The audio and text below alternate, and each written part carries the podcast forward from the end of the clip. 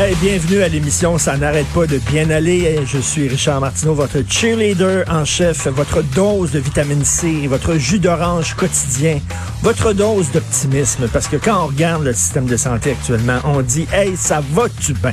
Ça va-tu bien? Ça va bien. Alors là, on demande de l'aide, bien sûr, partout. Est-ce que ça va être l'armée? Est-ce que ça va être des professeurs de cégep, des étudiants? Est-ce que ça va être la Croix-Rouge? Est-ce que les médecins spécialistes? Venez, moi, je dis, pourquoi pas les peintres en bâtiment?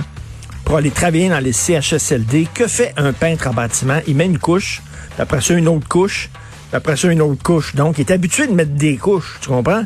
Fait qu'il pourrait aller mettre des couches, boum, boum, psh, boum. Non, mais vraiment, là, ça va bien aller. Je sais pas, quand on regarde le système de santé, là, ça sent l'improvisation. Hier, j'ai rien compris. J'ai rien compris. D'un côté, tu le premier ministre qui est à genoux, qui dit ça fait des jours qu'on vous implore, les médecins spécialistes, il faut que vous aidiez. Et là, tu as Mme Francaire qui dit non, non, ça fait des journées qu'on lève la main, qu'on dit qu'on est prêt. On a même, on s'est même entendu avec le gouvernement, on a signé une entente, 211 pièces de l'heure. Donc, s'il était en négociation puis on signe une entente, pourquoi le premier ministre dit, ça fait des jours qu'on vous demande de venir? Il savait qu'il était en négociation. Je comprends rien. Je ne comprends rien. Ils disent qu'ils ont besoin d'aide. De l'autre côté, on voit qu'il y a des étudiants qui disent, nous autres, on était prêts à y aller, là. Ça fait longtemps qu'on lève la main, là. Euh, J'entendais tantôt Amir Kadir avec Benoît Dutrisac qui dit, écoutez, j'ai des amis médecins moi-même. Ça fait longtemps qu'on dit qu'on veut y aller puis que, comment, trop, bref, on regarde ça, je ne comprends pas rien. C'est la cacophonie. Là, on parle de déconfinement. OK? On parle de, de, de, de plus en plus de préparer l'après-crise, le déconfinement graduel.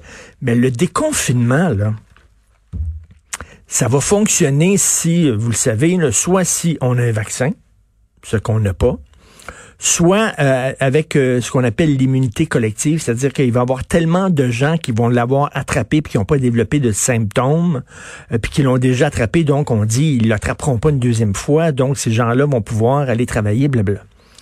Mais j'ai regardé une vidéo sur National Post, le site du National Post, une vidéo qui est bien faite, qui dure deux minutes, et on pose la question, est-ce qu'on peut attraper deux fois ou trois fois de suite le coronavirus?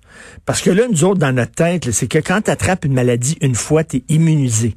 Tu as développé des anticorps et tu ne peux pas l'attraper. Eh bien là, il y a des cas au Japon, en Corée du Sud, euh, en Chine, il y a des cas de gens qui l'ont attrapé deux fois où le virus à l'intérieur d'eux, soit qu'ils l'ont attrapé deux fois de suite, et la deuxième fois, ils n'ont pas été protégés, puis ils l'ont repogné, ou alors euh, le virus a été dormant, c'est-à-dire que le virus euh, c'est comme euh, endormi dans eux et s'est réactivé. Donc, on ne connaît pas ce virus-là. C'est ce que disent les, gens du National Post qui ont écrit là-dessus. C'est un virus qu'on ne connaît pas. Est-ce qu'il peut muter? On ne sait pas. Est-ce qu'on peut l'attraper deux ou trois fois? On ne sait pas. Donc, comment ça se fait qu'on est en train de planifier un déconfinement alors qu'on ne connaît pas l'ennemi? Contre qui on se bat. Peut-être tu peux l'avoir deux fois, peut-être tu peux l'avoir trois fois. Je parlais à Antoine Robitaille, j'écrivais à Antoine Robitaille, notre confrère ici. Vous savez qu'il y a eu la COVID-19, mais c'est une forme bénigne, plus, plus bénigne de la COVID-19. J'ai dit, écoute, tu peux-tu le réattraper? Tu peux-tu? Puis il dit, je sais pas. Il y a des médecins qui me disent oui, des médecins qui disent non. Donc, tout ça, là, on est dans l'improvisation totale. Comment on peut et là, euh, Joseph Facal, c'est la question qui, pose. C'est bien beau le déconfinement, mais là, il faut, faut que ce soit planifié avec des experts en santé publique. faut qu'on sache où on va. Ça peut pas être improvisé. Regardez aux États-Unis, là, là, Donald Trump il dit qu'il est en train de préparer le déconfinement. C'est les pires journées ces temps-ci aux États-Unis. Ils n'ont jamais eu un bilan aussi meurtrier. Puis ils sont en train de penser après la crise. Je veux bien là qu'il faut remettre le système économique sur pied, mais en même temps, il faut protéger les gens.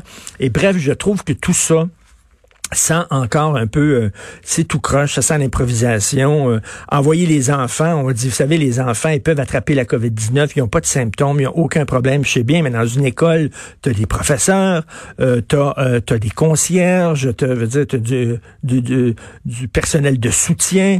Facal, justement, aujourd'hui, Joseph Facal, dans sa chronique, dit, écoutez, là, moi, je suis professeur à l'université, au HEC, il y a des amphithéâtres, les amphithéâtres, il n'y a pas, il y a pas deux mètres là, entre les sièges, là. Euh, on va on va planifier ça comment? J'espère que ça ne sera pas improvisé comme on est en train d'improviser actuellement dans le système de santé puis dans les CHSLD là, pour patcher les problèmes qu'on a depuis longtemps. Je croise les doigts, ça va super bien aller. Vous écoutez politiquement incorrect.